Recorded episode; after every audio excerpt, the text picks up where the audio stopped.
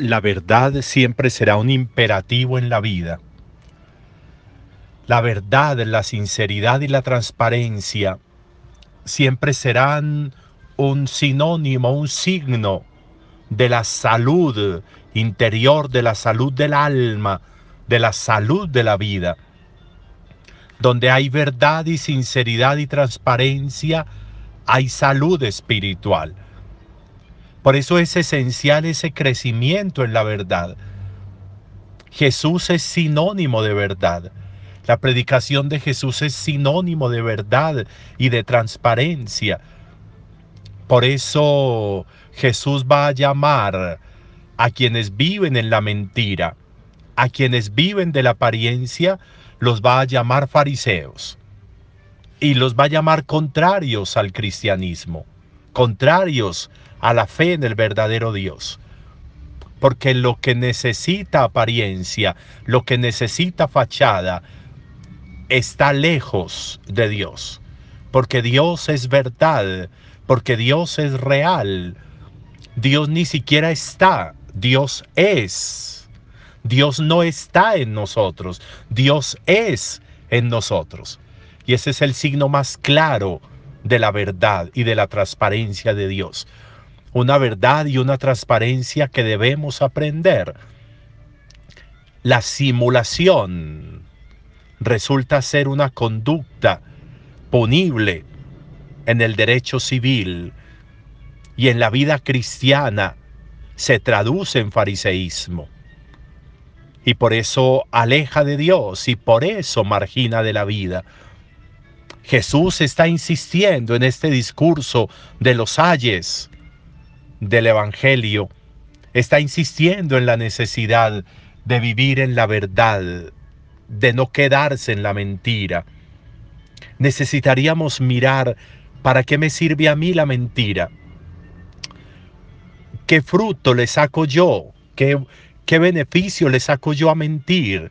¿Qué beneficio le saco yo a simular un amor, a simular un cariño, a simular un afecto? ¿Qué gano yo? ¿De qué me sirve? ¿Qué utilidad presenta? Y tendríamos que decir que ninguna. Tendríamos que decir que es una falsedad que se irá a caer hoy o mañana o después. Se caerá esa simulación, se caerá esa falsedad. Y es estar preocupados, esperando a que caiga, es estar angustiados, inquietos, esperando a que se darán cuenta de la simulación, de que no es verdad el amor, de que no es verdad el cariño, de que no es verdad el afecto, de que no es verdad la sinceridad, de que no es verdad la cercanía, de que no es verdad la ayuda, de que no es verdad la sonrisa, que no son verdad ni siquiera las palabras que se dicen. Esperar a que eso se caiga es entrar en un estado de preocupación y de angustia innecesarios para la vida y que se traducen en enfermedad. En enfermedad espiritual, por supuesto. En enfermedad familiar, por supuesto. En enfermedad social e incluso en enfermedad física. Porque va a significar estar eh, esperando un fracaso. Y la vida no puede estar en eso. La vida no puede pretender eh, creer o que crea yo frente a la vida que ya el mañana viene con una angustia, porque entonces, ¿cómo lo voy a esperar ansiosamente? ¿Cómo lo voy a anhelar que llegue también el mañana que estoy viviendo hoy? Si va a llegar el mañana con una preocupación, van a saber que mentí, van a saber que simulé, van a saber que no dije la verdad. Y eso no es justo con nuestra vida, eso no es justo con nosotros simular ante Dios, simular ante Dios, pretender que Dios no ve lo que hago, que Dios no escucha lo que digo falsamente, pretender eso. Tú me sondeas y me conoces. Tú conoces todo. Tú conoces cuando me siento, me levanto. Todas mis sendas te son familiares. Aún estando en el vientre materno, tú veías cómo se formaba mi cuerpo, mis huesos, mi hígado, mis riñones, mis cartílagos. Tú veías cómo me formaba y me entretejía en lo profundo de la tierra, en lo profundo del vientre. Esa verdad de mi ser la conoce Dios. ¿A quién pretendo engañar? A Dios. Pretendo engañarme a mí mismo, que conozco mi verdad. ¿A quién pretendo engañar? A los demás, que muchas veces ya saben hace rato cómo soy yo y yo pretendiendo disimular. Qué interesante que nosotros miremos con cuidado nuestra vida, miremos con cuidado nuestra capacidad de verdad, miremos con cuidado si las palabras que digo tienen sinceridad o no las digo. ¿Quién me está obligando a hablar? Nadie.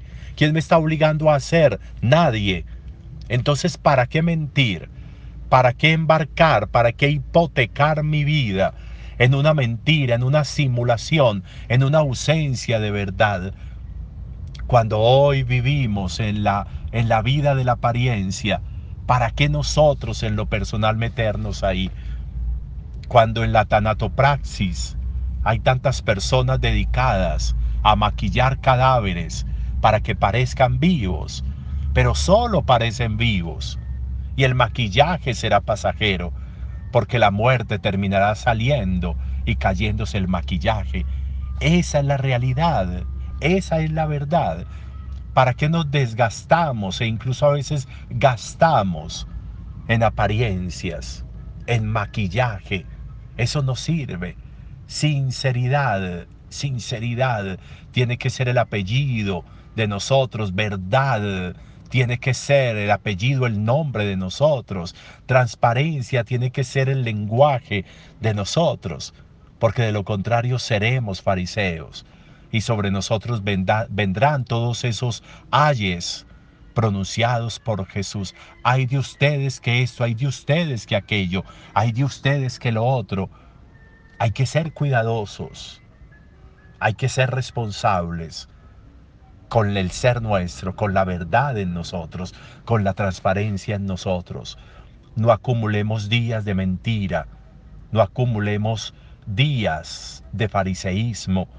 Vamos cortando, vamos marcando distancia entre todo eso para que la vida vaya siendo cada vez más verdadera, más transparente y podamos ser de verdad buenos seres humanos, buenos cristianos, no fariseos. Un buen día para todos.